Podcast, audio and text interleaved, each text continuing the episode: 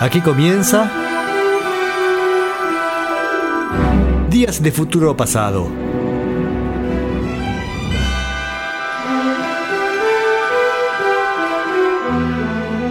Una visión detallada del rock y del pop en sus primeras décadas.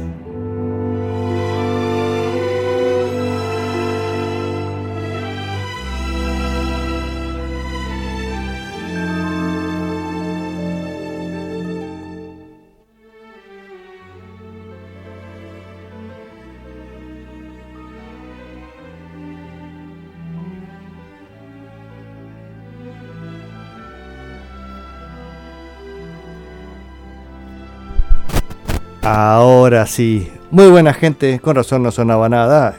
Me he olvidado conectarle el Phantom al micrófono. Ese fantasma que necesita los micrófonos para funcionar. Bueno, estamos con Días de Futuro Pasado. Hoy es viernes 23 de septiembre del 2022. Ayer empezó la primavera. Eh, técnicamente se dice el 21, pero el equinoccio el día 22. Pero el frío nos dice que todavía nos falta los últimos días de invierno. Todavía no llegó la primavera como hubiéramos deseado. Tras este informe climatológico y, fresco, empezamos con el programa del día de hoy. La semana pasada no hubo programa, la verdad es que se me complicó prepararlo y llegó un punto en el que tenía que pasar, este, vieron que si tengo cierto orden en el programa. Eh, estamos escuchando la discografía de Elvis. También ha prometido que debíamos continuar con los Kings, con los Who. Bueno, cada disco que escuchaba me parecía uno peor que el otro. Dije, esto no va ni para adelante ni para atrás.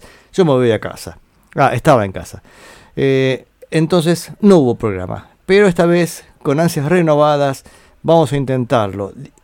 Mm, digamos que los discos los eh, abrevié bastante, pero eso es una cuestión totalmente personal. Capaz que ustedes dicen, no, esto es un discazo.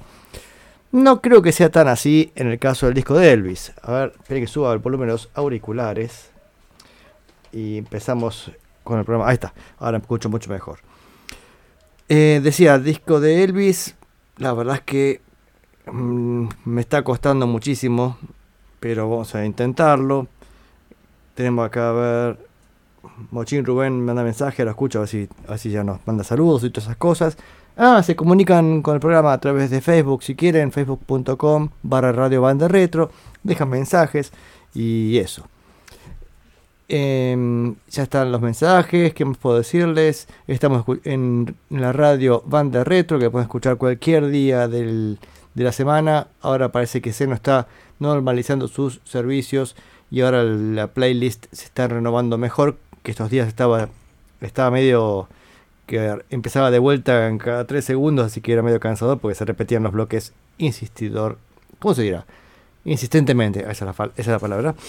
Em, también les los invito, las y los invito a escuchar los miércoles de 20 a 22 La Neurona Nocturna con mi amigo Gabriel Ravarini, que sé que tuvo problemas para transmitir este miércoles, por eso no salió al aire, pero están los podcasts bueno, eso es, el camino más eh, sencillo para escuchar los programas de banda retro.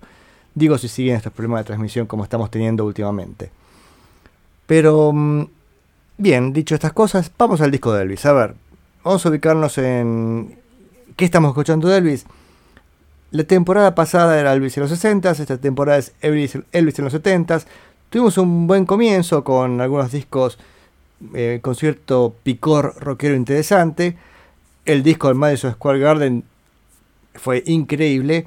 No hacía Aloha from Hawaii, según mi perspectiva. Ya, un poco más, más melódico cantando, más meloso, diría también. Y este disco que viene ahora en este orden que estamos recorriendo, ya estamos en el año 73, 12 de julio del 73, para ser más exactos, aunque esta fecha no importa poco a nadie, salvo que el fanático, decía, este disco se llama Elvis, con lo cual dice, bueno, si tiene tu nombre realmente debería ser este, identificarte mucho. No parece ser así. Una vez más nos encontramos con grabaciones sobrantes. ¿Se acuerdan que les conté estas sesiones en Nashville que grabaron un montón de canciones y quedaban para varios discos? Bueno, acá hay algunos sobrantes de los sobrantes de los sobrantes. El caso es que todo el disco es bastante meloso Y como mm, su nombre decía Elvis, no tiene demasiado de información, el nombre del disco, la gente lo conoció como el nombre Full. Tonto, bueno, porque es la primera canción del disco. Y como en el título, en la, portada, dice Elvis, y abajo en las canciones aparece Full primero, bueno, la gente conoce este disco como eh, The Full Album. Entonces, tiene una canción en vivo, pero creo que ni siquiera voy a pasar, pues son... Ah, mira, una canción de Armando Manzanero era en vivo. It's Impossible. Bien. Pero todo tiene un perfil tan meloso que... Bueno, vamos a escucharlo y, vemos. Hay un par de canciones más country, son un poquito más divertidas. Vamos con la canción que le da el nombre, el apodo del álbum, Full. Y después, Where do I go from here? ¿A dónde voy desde aquí?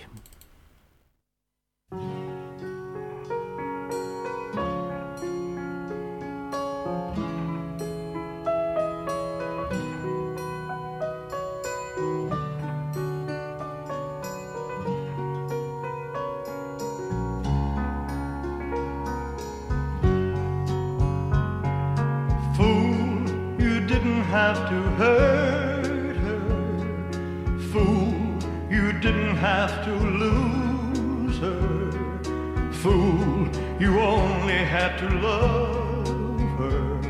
But now her love is gone. Fool, you could have made her want you. Fool, you could have made her love. You. Fool, you only had to love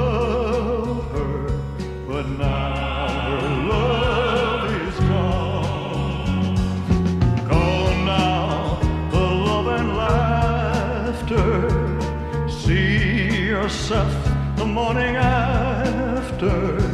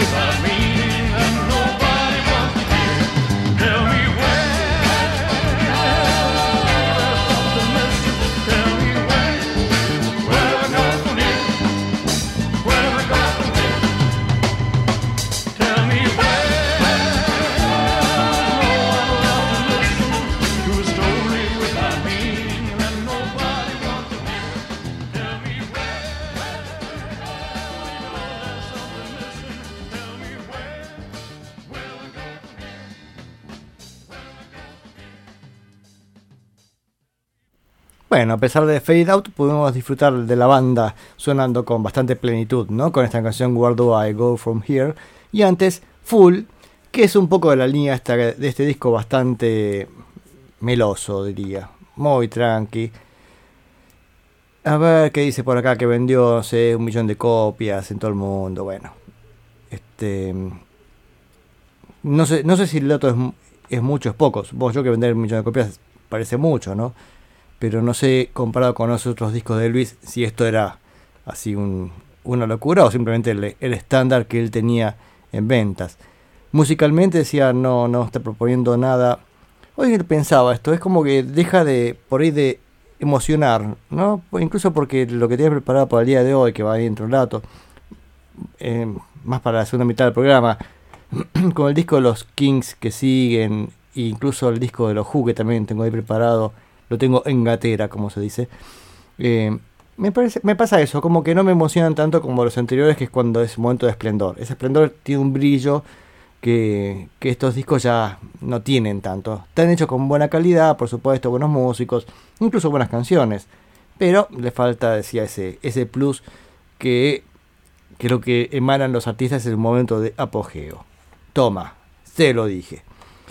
Bien, la banda que acompaña a Elvis es la medio la de siempre, aunque acá cuando dice este quienes tocan en el disco hay que ver, porque como hay grabaciones en Nashville y unas grabaciones en vivo, ambas son del 71, otras son del 72, bueno, lo que significa que no se comparten los músicos en todas las canciones, ¿no?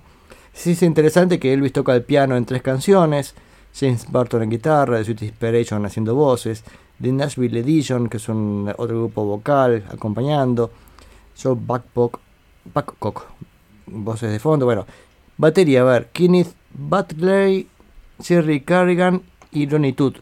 Ronnie Toot creo que está nada más que en la canción esa está en vivo, porque la que está en vivo es con Ronnie Toot, Jerry Chef en, en bajo, en la canción It's Impossible. ¿Quién más? Chip Young, que ya escuchamos varias veces, Glenn D. Harding en piano, Joe Espo- Esposito, como dicen en Estados Unidos, Esposito.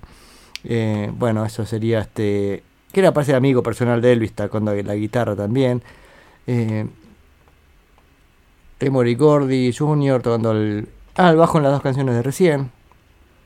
Eh, y, y varios más. No sé si Norbert Putman, Putnam, siempre digo mal.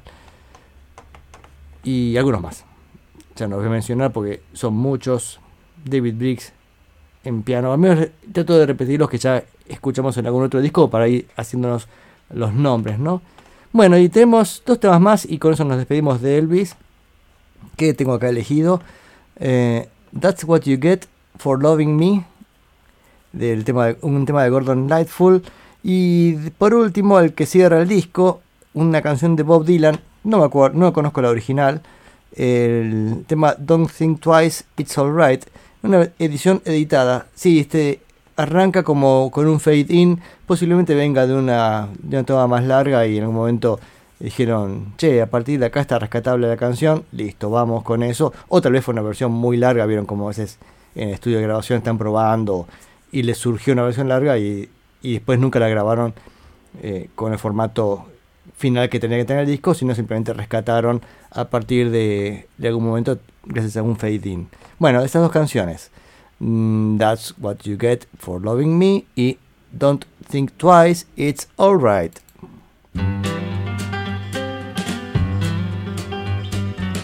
That's what you get for loving me.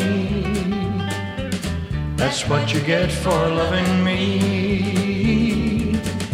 Everything we had is gone, you can see. That's what you get for loving me. Now don't you shed a tear for me. I ain't the love you thought I'd be. I've had a hundred just like you, but don't be blue.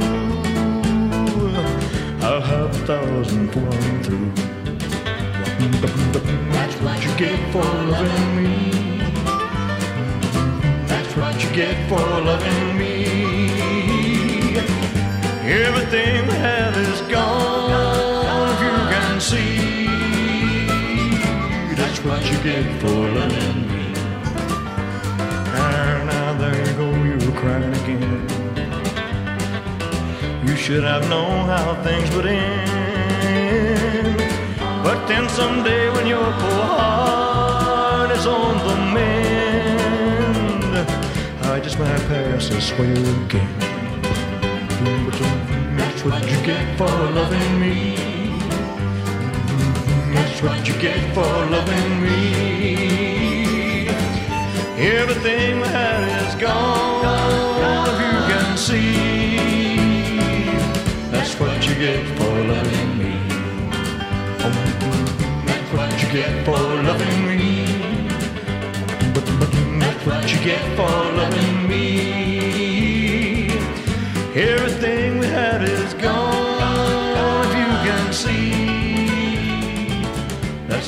get for loving me.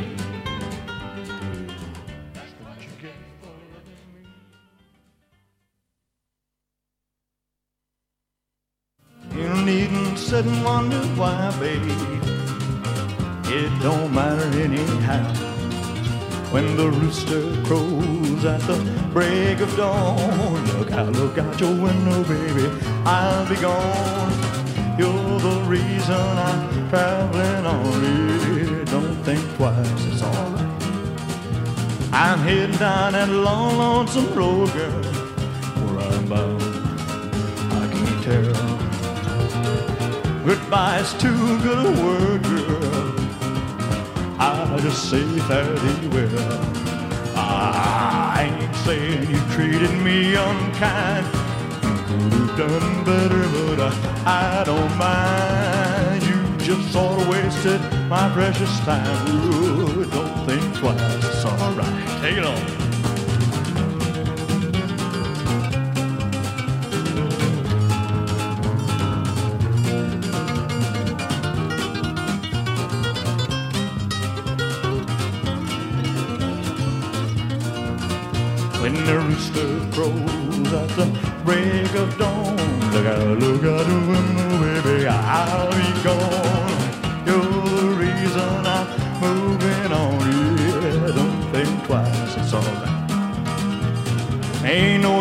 Sitting wonder why, girl, it don't matter anyhow. Ain't no use sitting wonder why, baby if you don't know by now. When the rooster crows at the break of dawn, look out, look out your window, baby, I'll be gone. You're the reason I'm moving on, yeah. Don't think twice. I'm heading down that long, lonesome road, girl, where I'm bound. I can't tell. Goodbye is too good a word, girl. I'll just say fairly well. I ain't saying you treated me unkind. You could have done better, but I don't mind. You just kind of wasted my precious time. Don't think twice, it's alright. Take.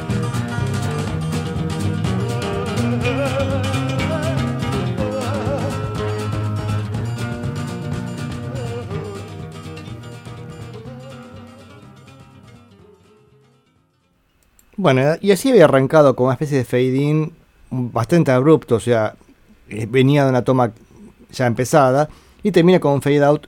Se ve que fue lo único que rescató en esa canción, Don't Think Twice, It's Alright. Digo único no porque estuviera mal, sino que dijeron, bueno, ya está, este, este, este pedacito de la canción es suficiente, habrá sido una zapada más larga. Digo zapada o por ahí a veces hacen muchas vueltas de lo mismo. Dijeron, bueno, vamos a poner un par de vueltitas que dure 2 minutos 42 y está bien para cerrar el disco. Esa fue la canción de recién, la anterior, esa Don't Think Twice, It's Alright, y antes That's What You Get for, for Loving Me. Como bien, el disco es bastante arduo, diría yo, bastante tranqui todo. No pude evitarlo, me- no me puedo contener. Dije, a ver, ¿qué sigue? Elvis, por Dios, a ver, ¿qué me vas a mostrar la próxima? Y el próximo disco de Elvis, que es del mismo año, es primero de octubre, o sea, hablamos de eh, julio, agosto, septiembre, octubre, estaba tres meses después, mira, y ni siquiera. Un disco grabado en Stack Studios. Y eso dije, mmm, estudio Stacks, esto puede sonar bien. Y efectivamente, por lo que veo, ya me está anunciando algo de, algo de interés. Estoy viendo quiénes son los músicos del próximo disco. va a estar Al Jackson Jr. en batería, que es el baterista de Booker T and the igual que el Donald Dunn, por ejemplo, que es el bajista de Booker T and the. Eh, o sea, va a tener un toque negro que puede ser interesante. ¿Quién más está? A ver, Jerry Carrigan. Este. No me acuerdo si lo tengo en otro lado. Bueno, eh, también Ron Tut toca batería en algunos temas. Bobby Emmons en órgano Hammond. O sea, ya por lo que veo, la, este, formación promete algo interesante. Así que, por suerte, Elvis, creo que el disco que viene nos va a dar una buena sorpresa. Espero. Salvo que haya un disco en vivo en el medio, creo, creo que no. El que sigue es este. Así que es cuestión de tener paciencia y esperemos a Elvis para el viernes que viene. Mientras, nos vamos a otro tema. A ver, más novedades.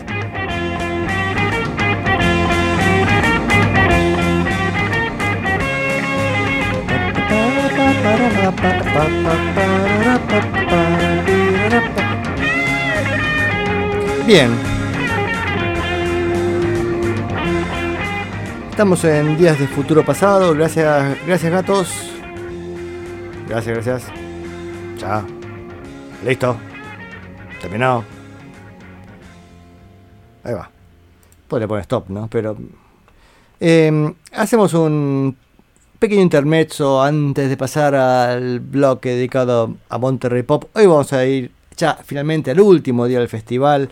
Hemos escuchado eh, la previa de los artistas que hacían antes de ir al show, o sea, sus discos anteriores. Hemos escuchado el show del viernes, el sábado y ya estamos llegando al domingo. Pero antes eh, vamos a volver a una seccioncita de Buddy Holly. Yo sé que prometí eh, la semana pasada que la anterior que tal vez vuelva a la historia de Buddy Holly, posiblemente, pero dije, al menos vamos a, escuchar alguna cosita. La primera no es exactamente Buddy Holly, pero sí tiene mucho que ver, porque eh, lo que vamos a escuchar es a Dino, Desi Billy. ¿Se acuerdan que Dino, Desi Billy era un trío donde estaba, uno de ellos era Dino, mm, ¿cómo se llama? ¿Martin el apellido? Claro, el hijo de Dean Martin.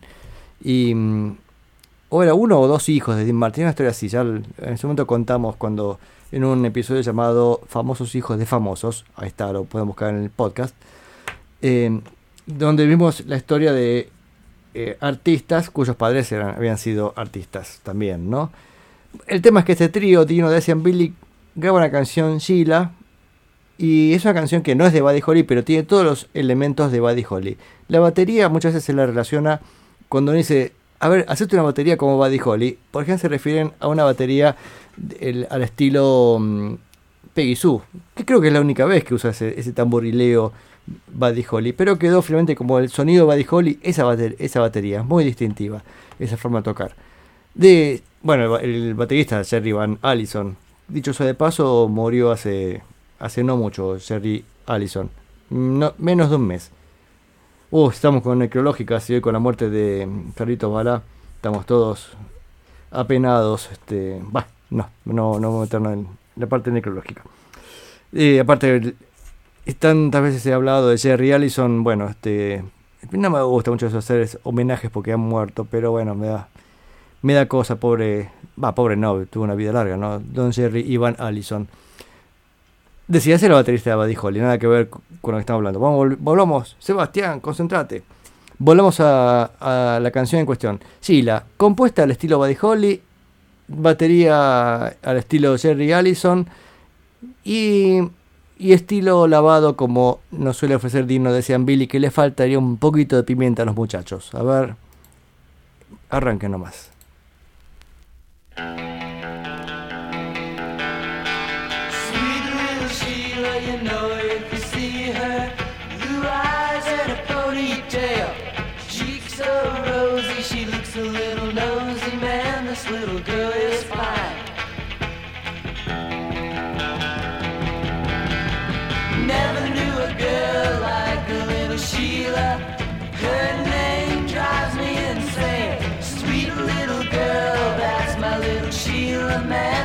little girl is fine.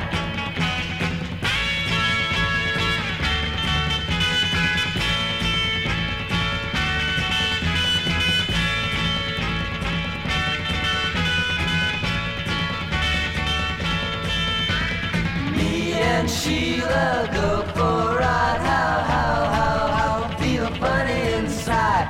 Then little Sheila whispers in my ear, how, how, how love you, Sheila, dear. Sheila said she loved me, she said she'd never leave me. True love will never die. We're so doggone happy just being around together, man. This little girl is fine.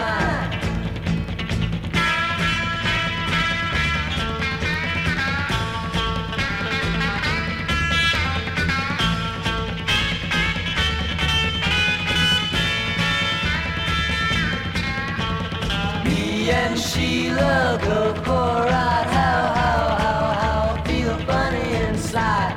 Then little Sheila whispers in my ear. How, how, how, how. I love you, Sheila, dear.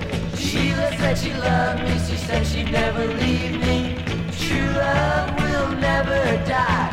We're so doggone happy just being around together, man. This little girl is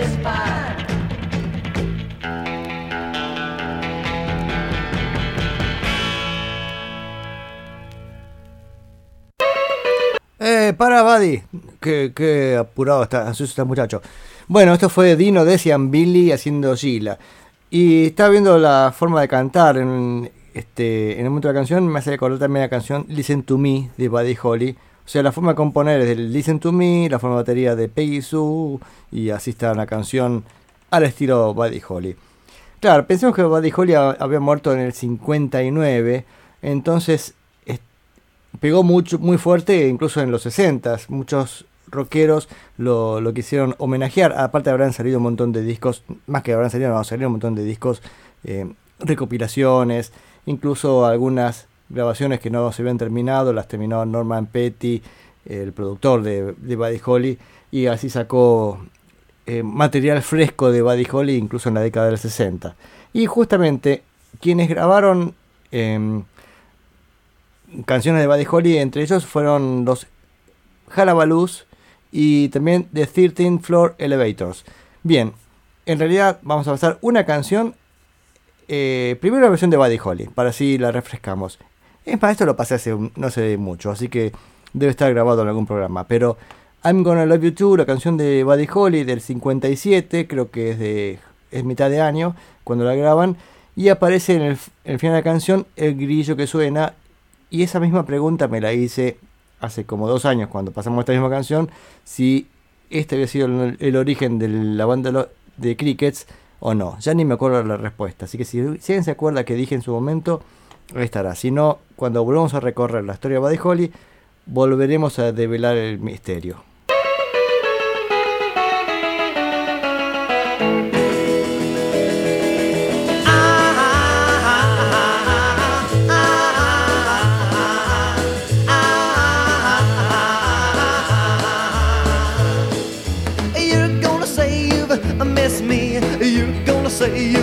Kiss me. Yes, you're gonna say you'll love me. Cause I'm gonna love you too.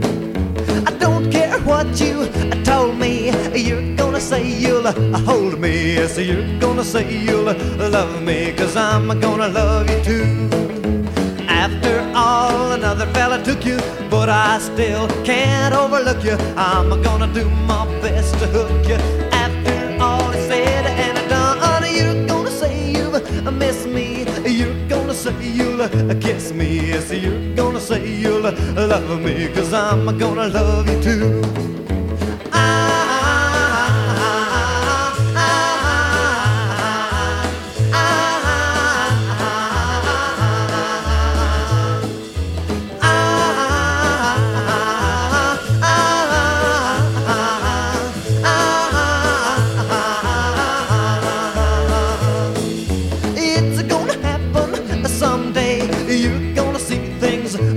My way. So you're gonna say you'll love me, cause I'm gonna love you too. You're gonna tell me sweet things. You're gonna make my heart sing as you're gonna hear those bells ring, cause I'm gonna love you too. After all, another fella took you, but I still can't overlook you. I'm gonna do my best to hook you. After all is said and done, you're gonna say you miss me. Gonna say you'll kiss me.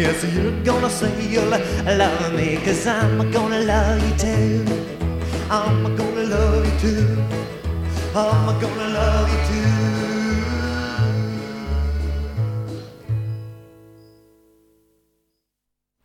Y ahí se escuchaba el grillo de fondo al final de la canción cuando va, cuando va llegando el silencio. Se escucha clic, clic. Esta canción grabada por Buddy Holly haciendo dos voces. Él hace las dos voces. Y cuando está cantando la voz principal, él se queda haciendo un coro a boca que usa. O sea, a boca cerrada. Hace así de golpe, ¿no? Joey Molding en contrabajo y Jerry Allison en batería para la versión I'm Gonna Love You Too de Buddy Holly. ¿Y quiénes más graban esta canción? Los Halabalus. Halabalus, un grupo británico que fueron, fueron parte de las invasiones británicas a Estados Unidos, o sea, esas primeras oleadas de músicos ingleses. Cuando empezó el éxito de los Beatles, un montón de bandas inglesas fueron a Estados Unidos y entre ellas estuvieron los Halabalus que tuvieron bastantes éxitos y hacían muchas canciones de Buddy Holly. Sorprendía de ellos también su larga cabellera rubia, pero más allá de eso, vamos a escuchar la versión de I'm Gonna Love You Too, mucho más adrenalínica, como era propio de los, de los ingleses en el año 64.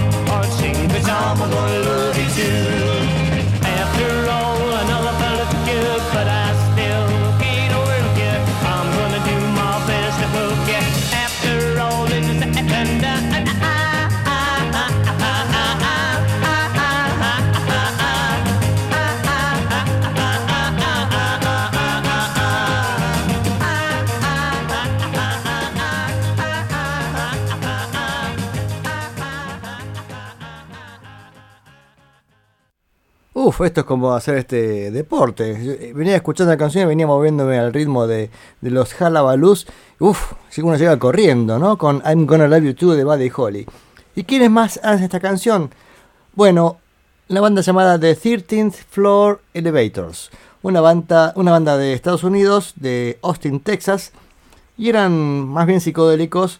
Bastante... mm, A ver, bastante psicodélicos, diría yo, tal vez. este, los muchachos estaban muy entusiasmados con, con ese periodo.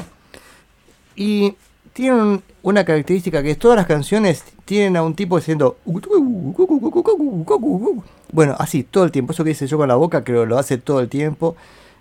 Lo cual dice, "Tac, una canción que suena eso de fondo es The 13 Floor Elevators. Tiene, decía, unas cosas más psicodélicas, pero hacen esta canción con ese mismo arreglito de fondo. A ver, muchachos, pasen.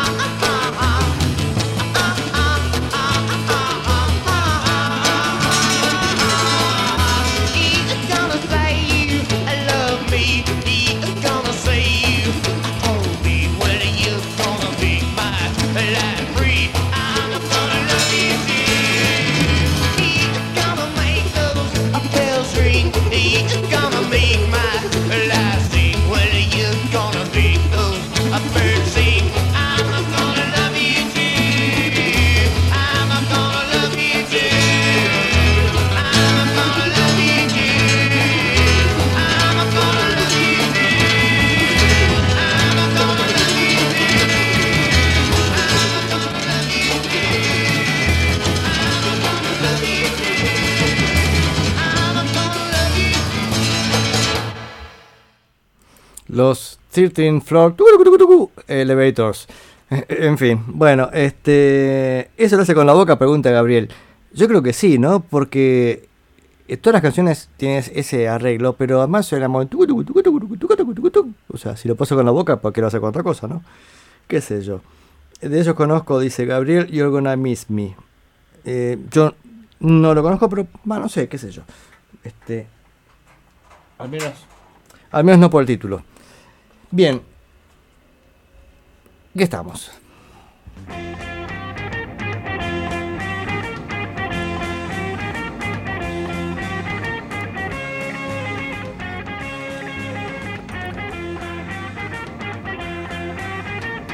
Bueno, seguimos con. Eh, espera, no, muchachos, más bajito. Eh, seguimos con este. mm, Con nuestro. Nuestro pase por ahí por. Por. Monterrey Pop. Domingo a la tarde. Ahí estamos en el otro lado del alambrado. A ver, ¿qué se escucha de fondo?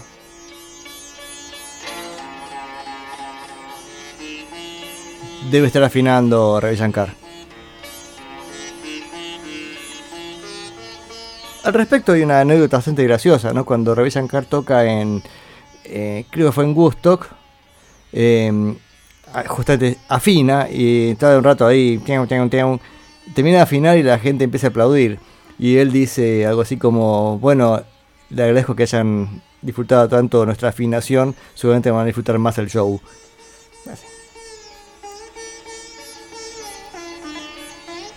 Yo diría, mientras tanto vayamos a comprar un choripán o algo este, y vamos a entrar después. Hoy quien toca el domingo, Buffalo Springfield, a ver. Sí, eso va a ser, parece muy interesante, a ver.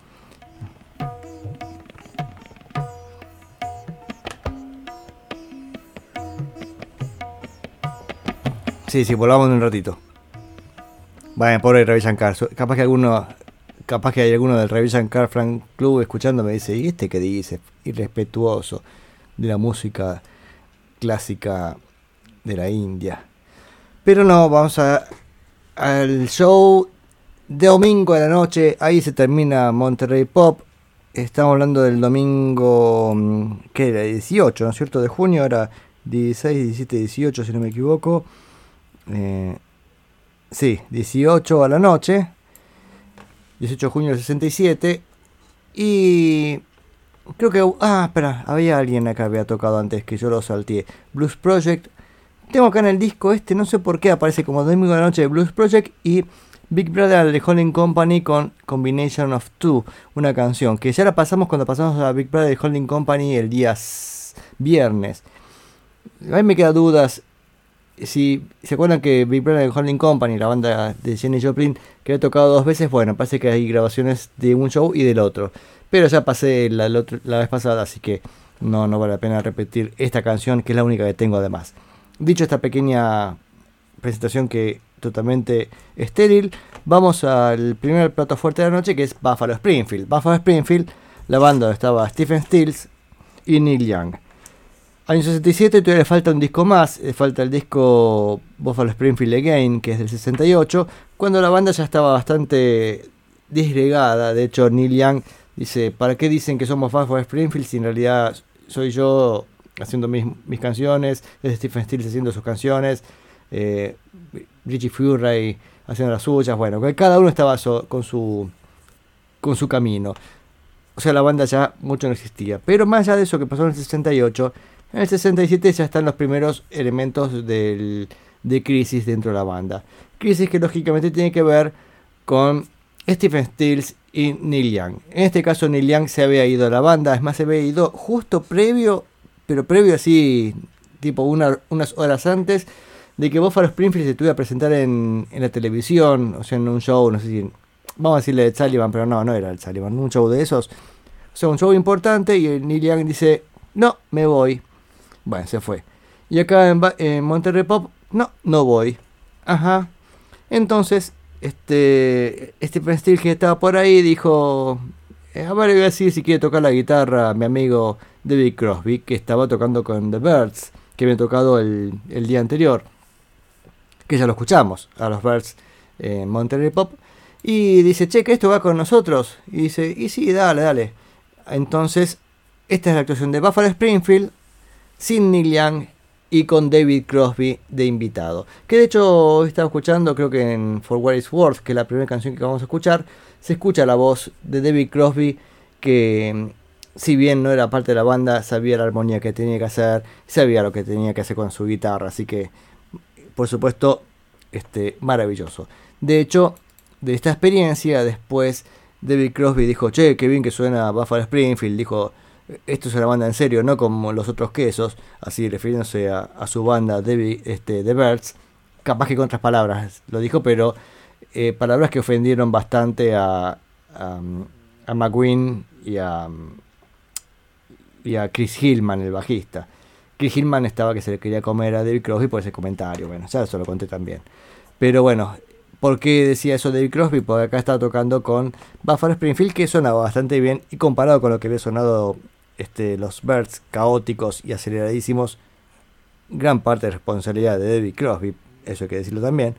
Pero bueno, acá Buffalo Springfield suena con solidez y vamos a escuchar con estas dos canciones.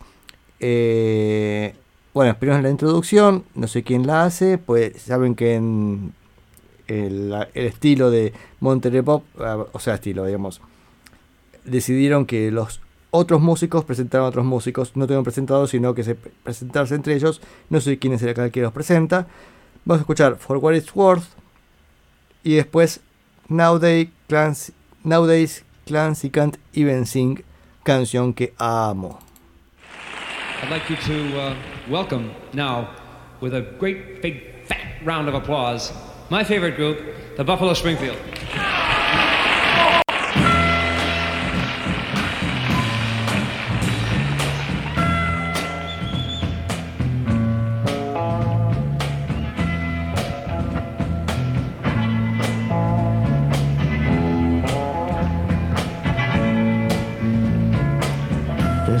Happening here.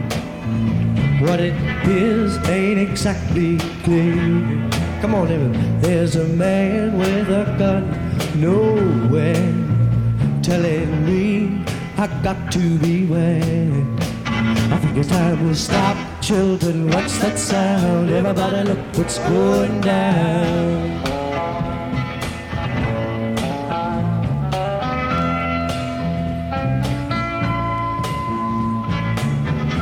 Battle lines being drawn. Nobody's right if everybody's wrong. Young people speaking their mind, getting so much resistance from behind. We got to stop. Children, what's that sound? Everybody look, it's going down.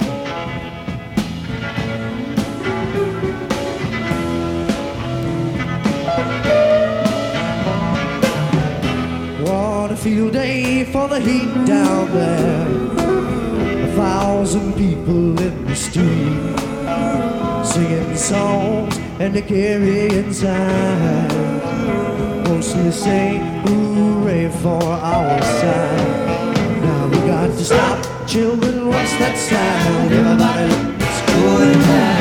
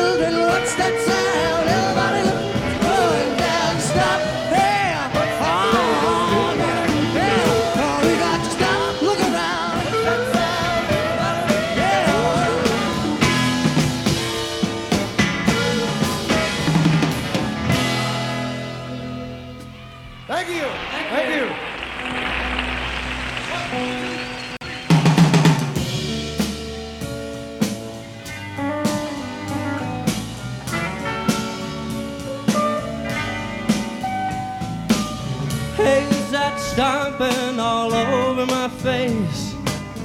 Where's that silhouette I'm trying to trace? Who's putting sponge in the bells I once rung? And taking my gypsy before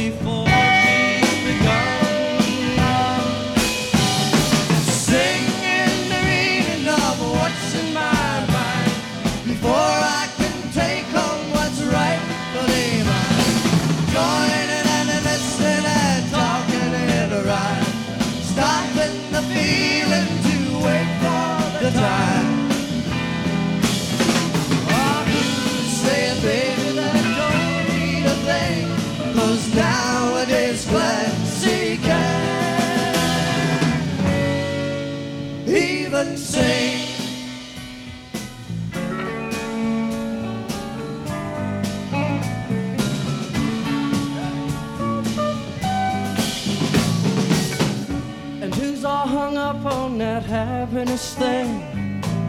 Who's trying to tune all the bells that he rings? And who's in the corner and down on the floor with pencil and paper just counting the score?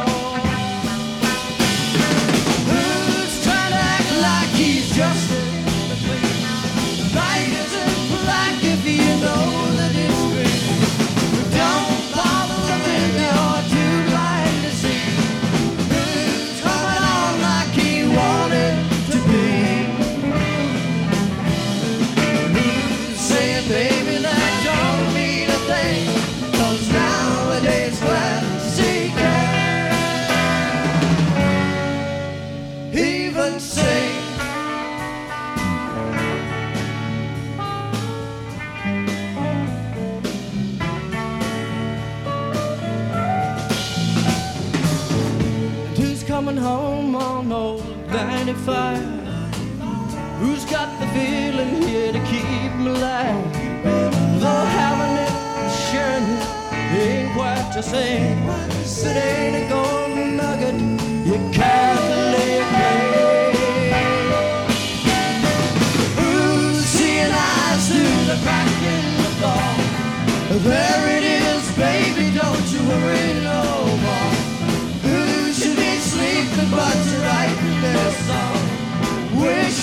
Wishing and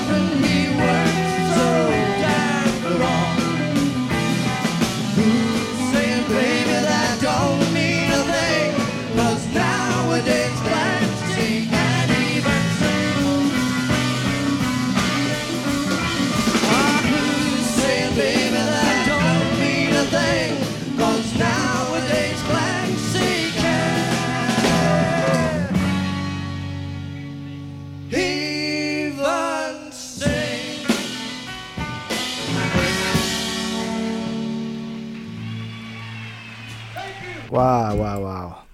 Ah, es como para terminar la canción con un lagrimón, ¿no? Con Nowadays, Nowadays Cla- Can-. Vamos a vuelta. Nowadays Clancy Can't Even Sing, canción de Neil Young. Y antes de Stephen Stills For What It's Worth, que acá acota Gabriel adecuadamente, que es la canción co- que abre la película High Fidelity. Y esta última, la de Neil Young, o sea, fíjense cómo estaría la interna que estaba incluida en el repertorio, pero Neil Young ese día no fue. Qué linda igual, qué linda canción. Va. Ah, cuánta emoción, cuánta emoción con Monterrey Pop. Acá Mochín Rubén, que ha vuelto de sus andadas, andaba paseando ahí, tomando cervezas en la esquina, qué sé yo. Y dice, hay que poner a Monterrey en su lugar. El show es Monterrey, es el festival. Eso que andan hablando de Woodstock.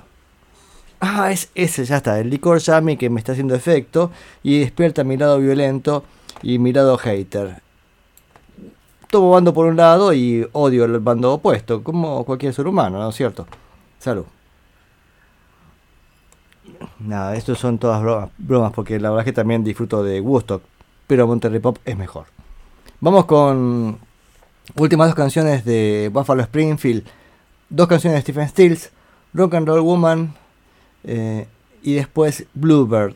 Sé que hay versiones de estas canciones que duran eternamente, así han, han hecho versiones interesantísimas, pero estas no son tan largas como otras que hay dando vueltas por ahí. Vamos con estas dos canciones mencionadas recién.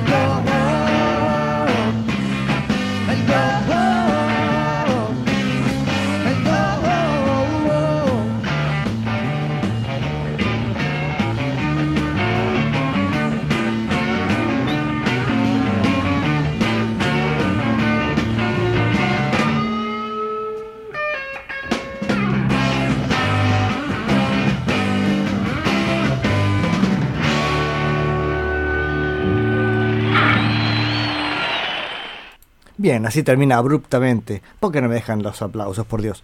Bueno, esto fue Buffalo Springfield haciendo Rock and Roll Woman y después Bluebird, que decía hay versiones en vivo que duran bas- bastante más. Es que el tema da para colgarse un poquito, ¿no?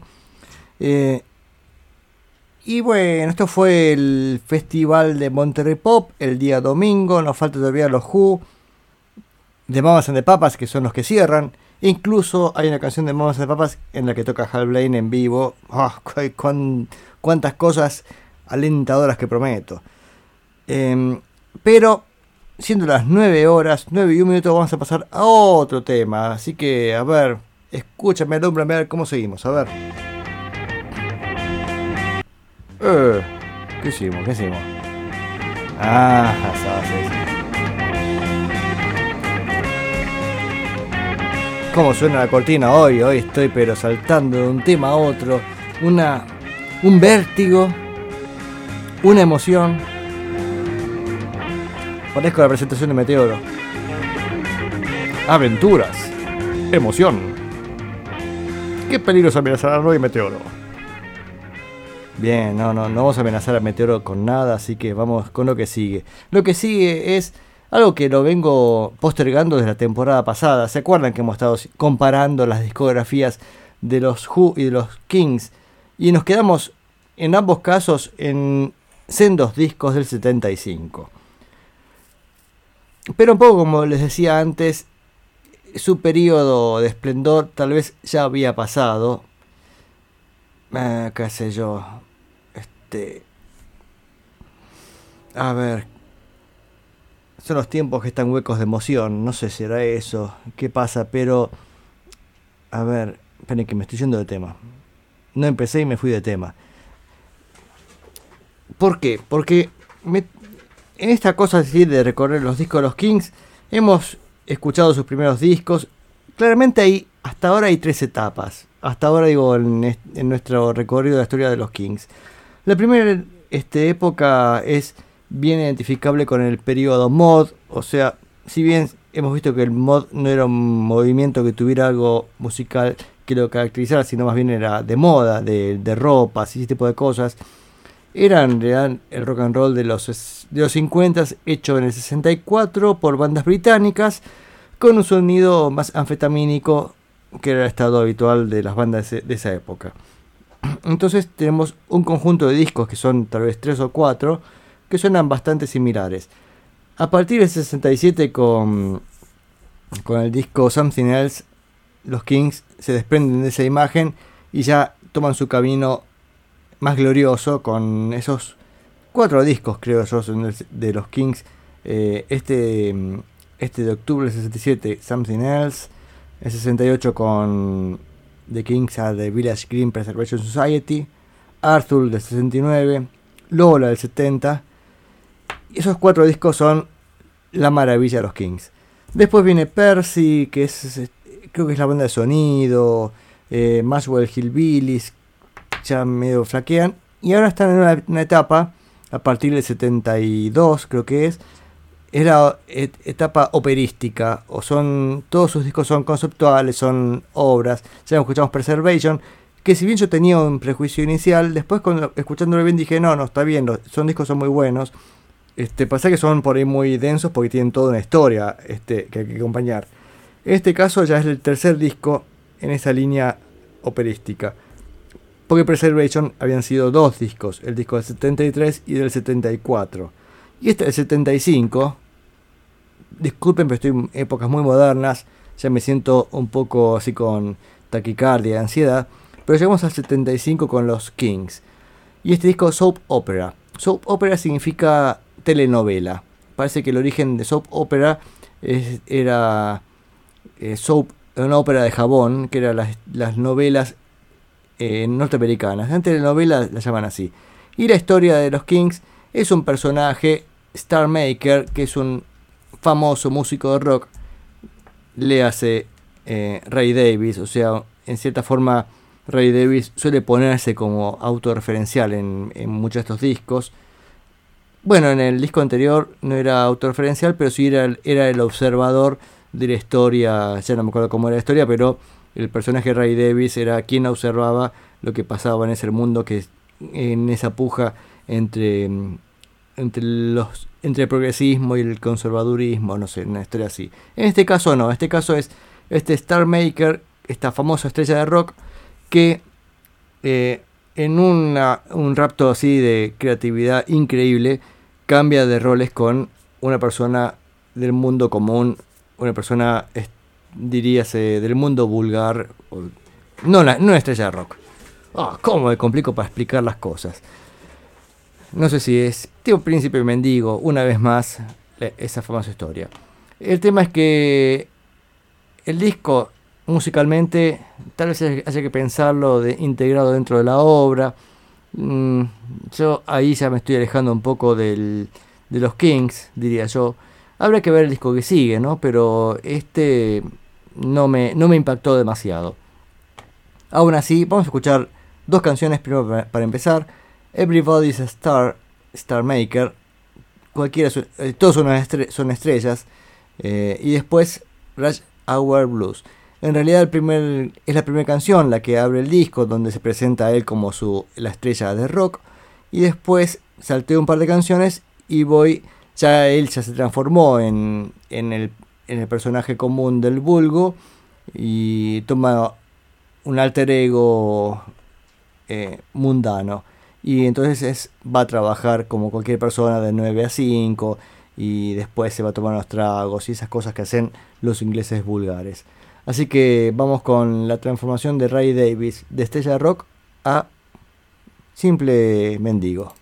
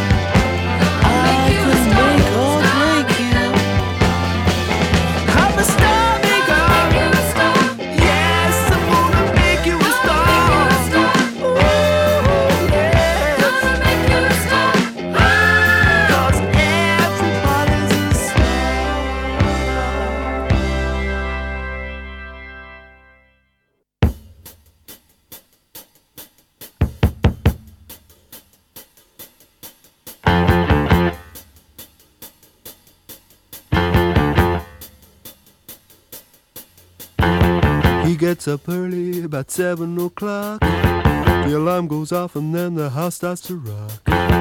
In and out of the bathroom by 7.03. By 7.10 he's downstairs drinking his tea. So put a shine on your shoes.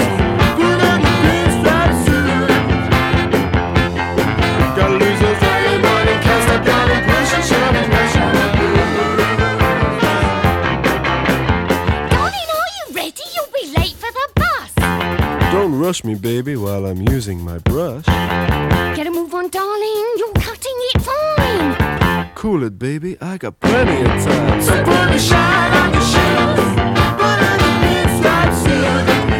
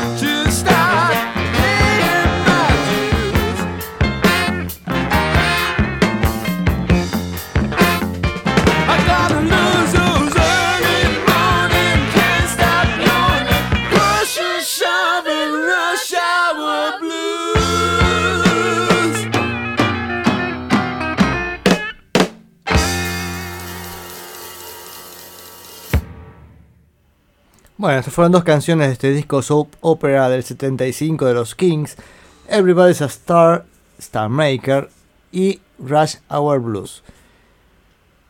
Sí, estamos medio lejos, primero del estilo habitual del programa. Este programa habitualmente es, de los 60s, 75 ya es un mundo desconocido para mí. Y se nota que, aparte de los 70 son bastante espantosos por lo general, no tan feos como los 80s, pero aún así bueno, capaz que, capaz que exageré con mis declaraciones, eh, pero mm, los 70 son raros, qué sé yo. Este, por un lado, las bandas estaban siguiendo cosas interesantísimas y difíciles, como el rock progresivo, buscando cosas muy, muy raras. Después estaba el lado más, más glam, que yo, más, más divertido. Y los Kings estaban ahí, no sé, buscando su camino. Acá también Mochin dice algo parecido. ¿Qué dice Mochin? Que se lo queremos a Ray, sí, por supuesto. Eh, mm, está buscando su camino. Claro, está buscando su camino Ray Davis. Y sí, está difícil para los Kings en ese momento. Yo igual cuando entendí la forma de pensar de Ray Davis, dije, está bien, el tipo es... eh, él es su infancia, su, su infancia con sus hermanas y, y su padre carnicero matadero, no sé exactamente qué hacía, pero que se juntaban todos los sábados a cantar con los amigos y todos cantaban y se divertían. Entonces dije, bueno, es un tipo que por general se divierte haciendo música, entonces lo pesqué más por ese lado. De hecho, hay una canción de este disco que va a ser la última que vamos a escuchar, que es justamente más por esa línea así de, del divertimento. Pero con respecto al disco y su, mm, y su, temática, acá estaba leyendo Wikipedia, eh, hice periodo teatral de, de los Kings, de la banda, bueno, cuenta la historia de un músico llamado Star Maker que cambia de lugar con un hombre común, Ordinary Man, esa era la palabra que no me salía antes, Ordinary Man, un hombre ordinario, ordinario no por malos, no por mm, burdo, sino por común, llamado Norman, es el personaje Norman. Eh, para comprender mejor la vida, Star Maker se acuesta con la esposa de Norman, Andrea, y luego se va a trabajar al día siguiente. Pero atrás, bueno, pero llega este a la hora pico que fue que escuchamos recién. Trabaja de 9 a 5, luego va al, al a tomarse unas copas, después regresa a casa. Andrea lo saluda y él le dice que está haciendo, está haciendo todo lo que valga la pena. En este punto Star Maker ha perdido el control de la realidad, ya no sabe quién es. Al final se establece con Andrea, aceptando que ahora es solo una cara en la multitud. O sea, es un rockero que deja su fama para, vivir una, una vida familiar y, una, y ser una cara en la multitud. Pobre el original al que desplazó, no sé dónde quedó el tipo, ¿no?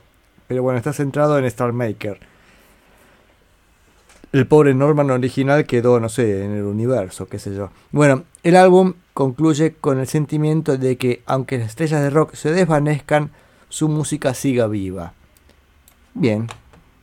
¿Qué mensaje nos ha dejado Ray Davis? Vamos con dos canciones. When the work, perdón, When Work is Over, cuando termina el trabajo, y Underneath the Neon Sign. O sea, debajo de la, la señal de neón.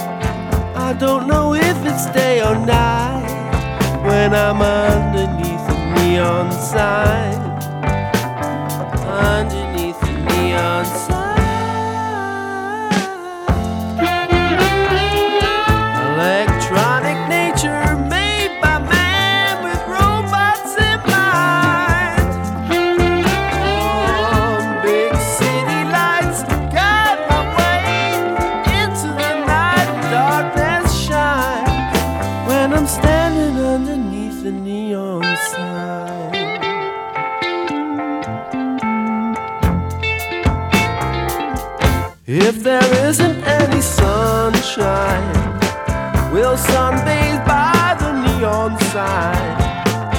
And if we can't see any stars at night, we'll sit and watch the traffic lights.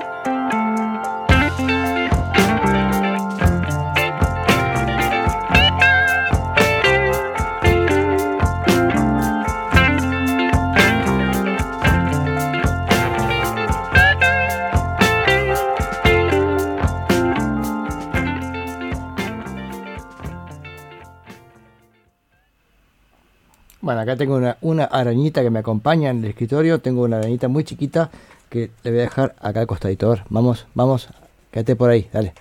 Va, ahí está, vive acá, vive acá. Che, ah, ¿estamos, en- ¿estamos al aire? Sí, sí, sí. Underneath the Neon Sign y antes One Work is Over. Ambas canciones de este disco Soap Opera de los Kings del 75. Sí, a ver qué podemos decir. Ya se alejaron del estilo creativo que tenían estos discos que antes mencioné. Desconozco cómo viene después la mano con, con los Kings. A ver, vamos a chusmear un poquito. A ver. Schools, Schoolboys in Disgrace. Uy, 75. No, no me saqué dos discos seguidos, por Dios. Mm, otro disco conceptual. Ay, ay, ay, ay, ay. Los Kings. ¿Qué vamos a hacer con ustedes? Eh, seguimos con otro disco de este estilo. Uf, esto va a ser difícil, ¿eh? Soap Opera había salido en el, el 15 de mayo del 75 y Schoolboys in Disgrace sale en noviembre, el 7 de noviembre del 75. Recontra pegado. Ray Davis además este, estaba pero componiendo a pleno estas cosas bastante difíciles para mí de, de escuchar. Bueno, mi, mi concepto no sé. Y mm, incluso él había tenido una sobredosis en ese momento, en las giras, o sea, había estado complicado también en su vida, personal. Pensé que estaba bastante acelerado, pero es un tipo que me parece que naturalmente es acelerado. Así que seguiría con, con ese ritmo. Bueno, vamos a ver cómo siguen los Kings. Para despedirnos de este disco, vamos con una canción que sí está la que más rescato del disco, Holiday Romance. Y tiene esta- este concepto de Ray Davis de divertirse con la música y eso es una cosa que siempre se celebra. Así que vamos con este romance de vacaciones por The Kings del disco Soap Opera.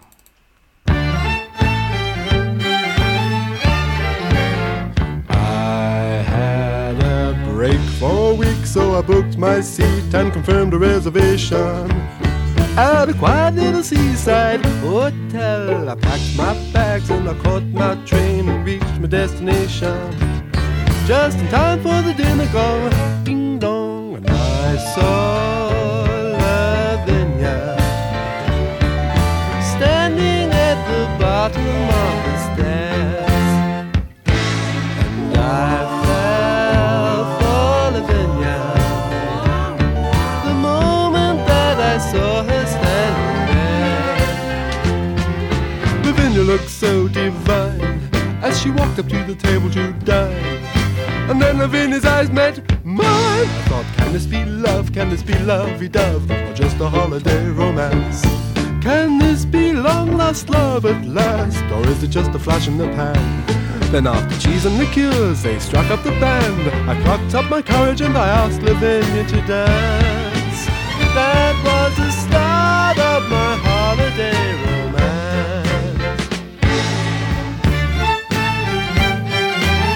A holiday romance.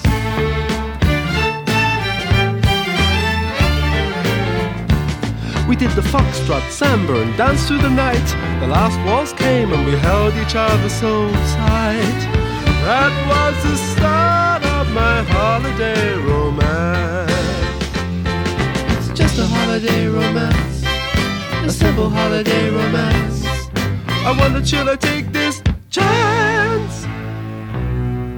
We walked on the beach and we paddled our feet and we watched all the swimmers. And the holiday treat felt complete. We drank lemonade and we sat in the shade. I thought I must be on a winner. And I acted cool and discreet, for I knew that Lavinia was the shyest lady that I'd ever meet.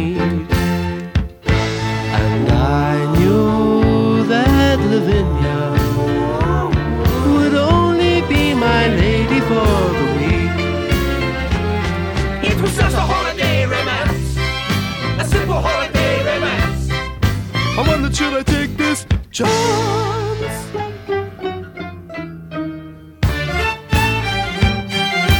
Just a holiday romance. Can this be love? Can this be love? Be love? Or just a holiday romance? I tried to kiss her, she walked away. She said, Better stop, my husband's coming to collect me today. That was the end of my holiday. Sweet and innocent holiday.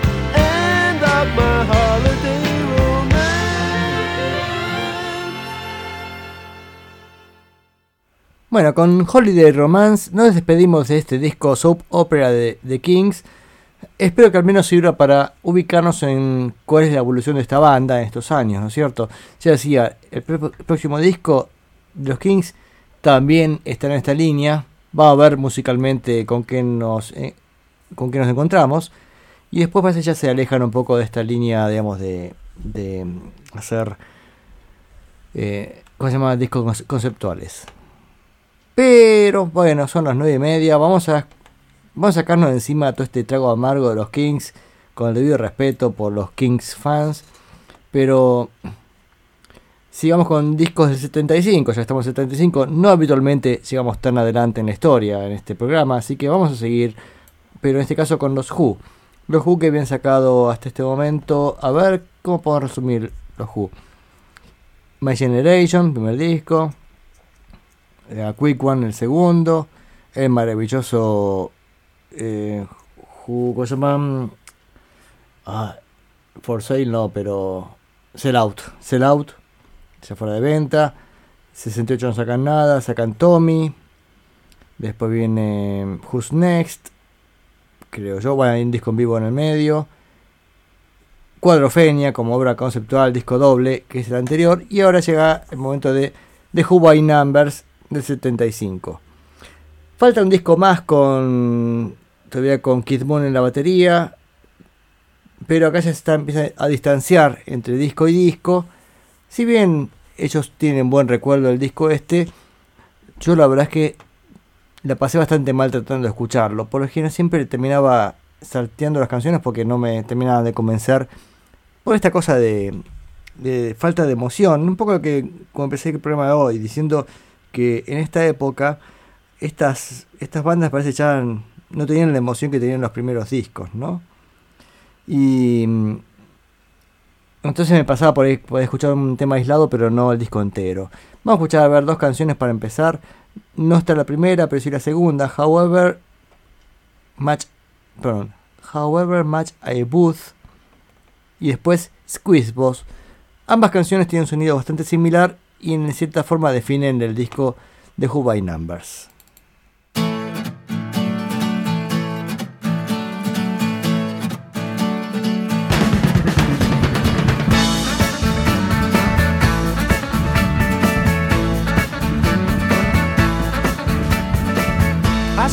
Myself on TV. I'm a faker, a paper clown. It's clear to all my friends that I habitually lie. I just bring them down. I claim proneness to exaggeration, but the truth lies in my frustration. The children of the night, they all pass me by. Got to dress myself in brandy, in sleep I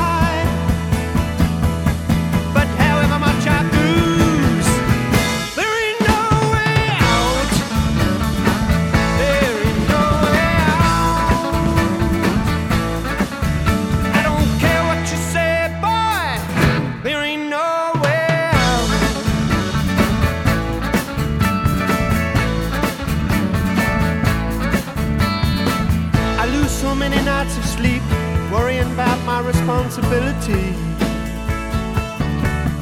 All the problems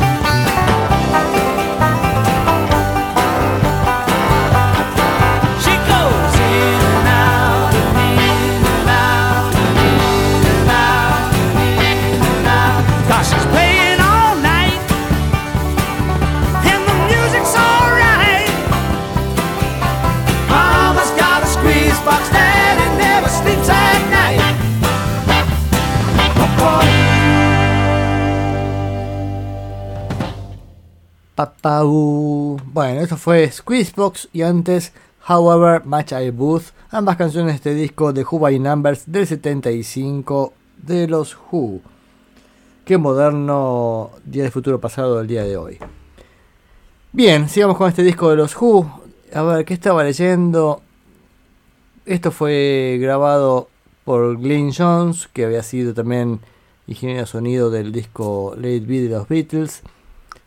Bueno, esto fue grabado con el Ronnie Lane's Mobile Studio, o sea, estudio portátil de Ronnie Lane. Ronnie Lane era el de los.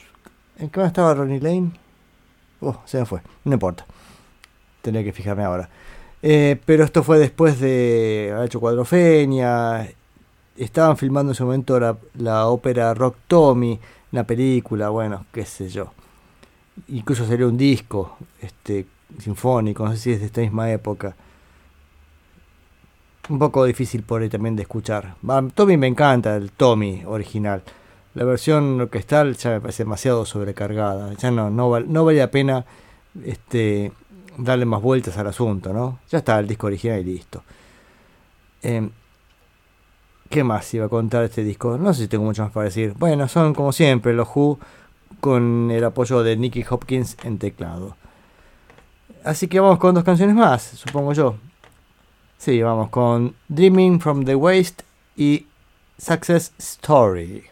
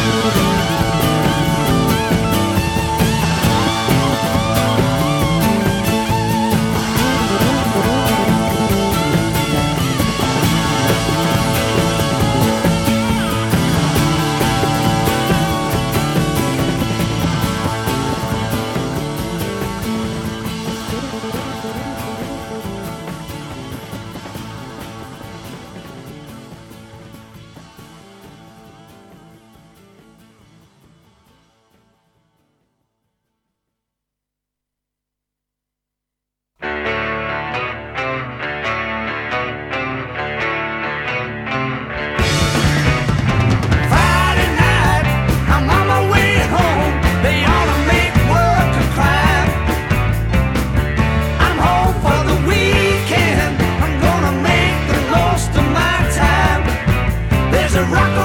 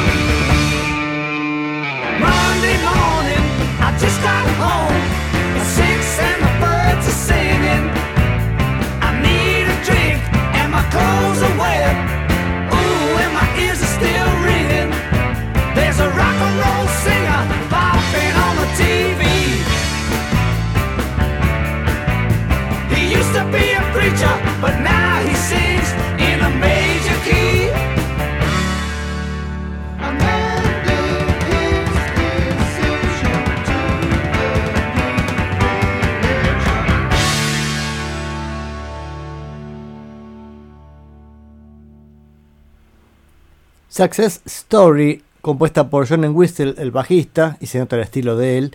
Y antes Dreaming from the Waste. Temas son los dos. Este último hacía, se nota el estilo del bajista. Y el anterior, Dreaming from the Waste, según Pete Townshend, era una canción que él odiaba tocar en vivo. Y según este, John Whistle, amaba tocar en vivo. Así que en promedio estaban bien. O en promedio estaban en cero. Bien, no sé. La verdad es que tal vez fui prejuicioso con el disco este porque me parece bastante bueno el disco. Las canciones están buenas, así que hay que anotar un poroto ahí a, los Who. Vamos a ver qué pasa con el disco del 78, el último de los Who con Keith Moon. Eh, ese creo que sí ya es bastante controvertido. Igual se nota cómo van distanciando el tiempo entre disco y disco, ¿no? Ya no, no es lo mismo que antes que sacaban un disco por año. Ya no era lo mismo. Bueno, vamos con las últimas dos canciones. Eh, They Are All in Love. Esta me causó gracia. A ver si lo puedo encontrar un momento cuando canta Roger Daltrey que hace un sonido. A ver con la boca. A ver, un segundito, ¿eh? Miren, acá, ¿verdad?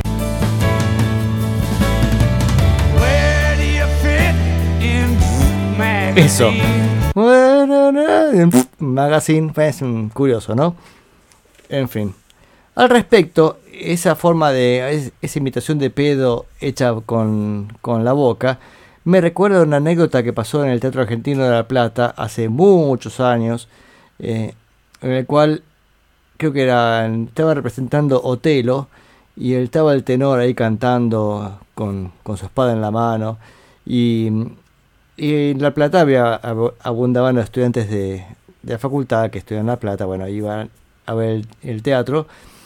Y entonces, durante el área del tenor, un estudiante se le ocurrió hacer lo que la crónica llamó una trompetilla denigrante. Trompetilla deni- denigrante fue hacer un... ¿no? Mientras el tipo estaba cantando. Y el tenor siguió con su área y lo fue junando a ver dónde estaba. Entonces cuando terminó el área, cuando todo el mundo empezó a aplaudir, saltó del escenario con la espada en mano para atravesar al, estudiante que había hecho semejante broma. Que bueno, tuvo que correr y ser eh, defendido por el, el bombero de turno. Bah, las crónicas de la época.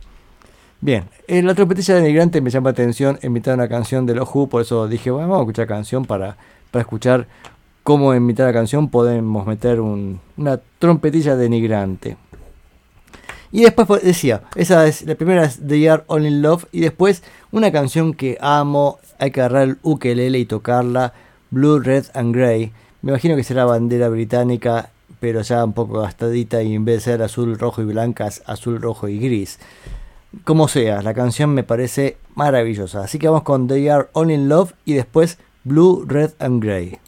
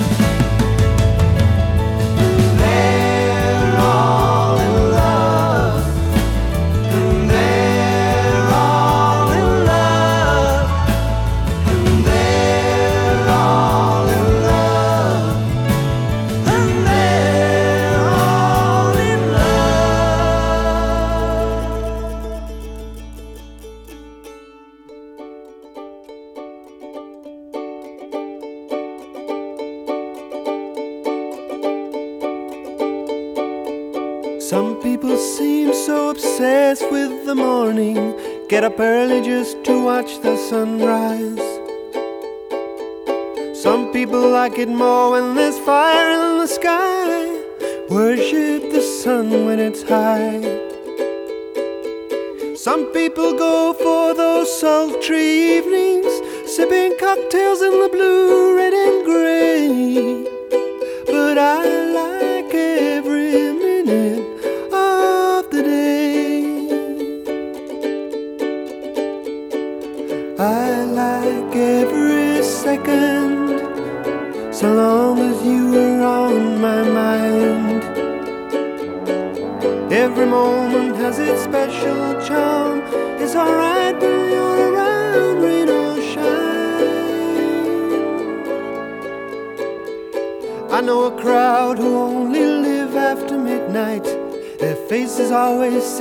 so pale. And then there's friends of mine who must have sunlight. They say a suntan never fails.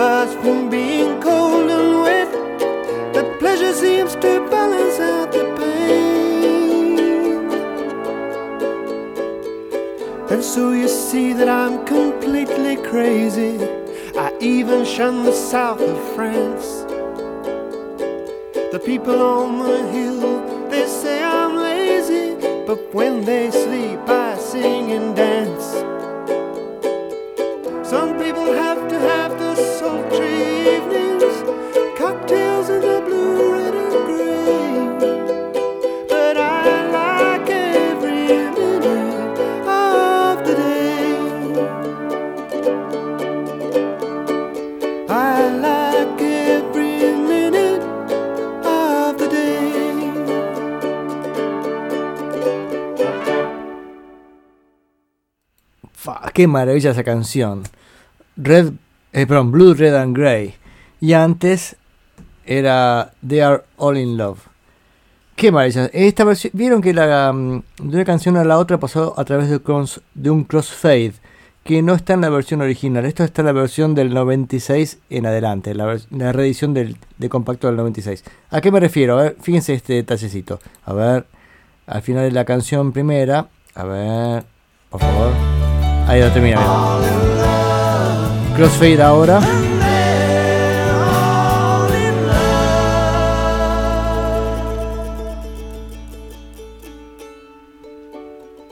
Ahí está. ¿Ven cómo pasa así de un tema a otro? Bueno. Oh, qué maravilla. Some people say so obsessed with the morning. Get up early just to watch the sunrise. Qué buen tema. Bueno, perdón.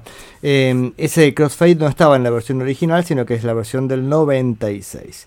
Bien, y así terminamos el programa. Ya son las 10 de la noche prácticamente. Eh, tenía unas fotos que me pasó Rubén recién por WhatsApp. Gracias, Mochín, por este aporte de, del Ronnie Lane Mobile Studio. De Small Faces, sí, ese era de Small Faces. Y hay unas fotos donde aparece una especie de una caravana, o sea, una casa rodante, dice LMS. Claro, Lane Mobile Studios. LMS era también la sigla de un ferrocarril británico muy famoso, el London Midland Scottish Railways. Bueno, nada más que un dato curioso al pedo. Este, eso de decir este, el Midland. En Argentina va a tener un ferrocarril Midland que iba de Buenos Aires, estación Buenos Aires a Carué. Bueno, hay fotos muy lindas acá del interior del estudio, es increíble. Un estudio de grabación portátil, o sea, móvil, exactamente. Este, así que genial el aporte Mochín, me encantan esas fotos. Y también me pasó Mochín la foto de la portada del disco de Who Numbers, donde, bueno, hay que decirlo, es un dibujo hecho por John Whistle, el bajista, donde están las caras de ellos y después hay un conjunto de números, como eran las revistas de, de la época, donde uno iba uniendo numerito por numerito y aparecía el, el dibujo que no se dejaba ver así nomás. Bueno, acá uno podía completar los cuerpos de los Who, pues están las cuatro caras de ellos, y bueno, uno completaba el, este, el cuerpo. De hecho, un, un compañero de la facultad hace muchos años me había regalado este disco, pero con, con los números, digamos, ya rellenados por alguien con lapicera y se tomó el trabajo de dibujar la tapa del disco. Bueno, eh, están rehabilitando el Ramad Midland, me dice Mochín. Claro, pasa que el, pero acá nos metemos en tema ferroviario. El Midland se cruza con el provincial. eh, y después, claro, todo fue parte del ferrocarril belgrano. Pero el Midland iba a Carué, si no me equivoco. Digo yo, el provincial iba de la, de la Plata, o también se unía con en Avellaneda, iba hasta Rosario. Bueno, ya. Tema de poco interés para el público, salvo para los ferroaficionados, que somos muchos, casi todo el público de, de Van de Retro ferroaficionado. A ver, a ver. Una foto. Ah, Gabriel me pasa la foto de Buddy Holly con Waylon Jennings en Nueva York en 59. Qué buena foto esta ahí. Ambos muchachos divirtiéndose. Genial. Gracias Gabriel, gracias Mochín, gracias público. Y, ya nos vamos despidiendo hasta la semana que viene. Decía, este... mm, hoy programa, programa típico, hemos pasado música del 75. Prometo no alejarme tanto de los 60, ya volveré a los 60 como siempre. Y ya que llegamos a la primavera, nos vamos a ir escuchando Primavera en la versión de Juan García Esquivel, que lo pidió una oyente de este programa. No sé si está escuchando ahora Mari Carmen desde México, este, pero bueno, Juan García Esquivel es un grande, grande de la música. Y algún día me gustaría pasar ya un poco, aunque no es fácil encontrar la historia de Esquivel así disco por disco, pero bueno, algo podemos pasar, ¿no? Pero... mm, Che, ¿qué tengo que decirles? Yo mirando el telefonito y, y estoy haciendo el programa. Eh, nos vamos con Primavera de por Esquivel y me despido hasta la semana que viene y ahí seguiremos con otros días de futuro pasado y más música de esta que tanto nos gusta a todos los oyentes de Día de Futuro Pasado.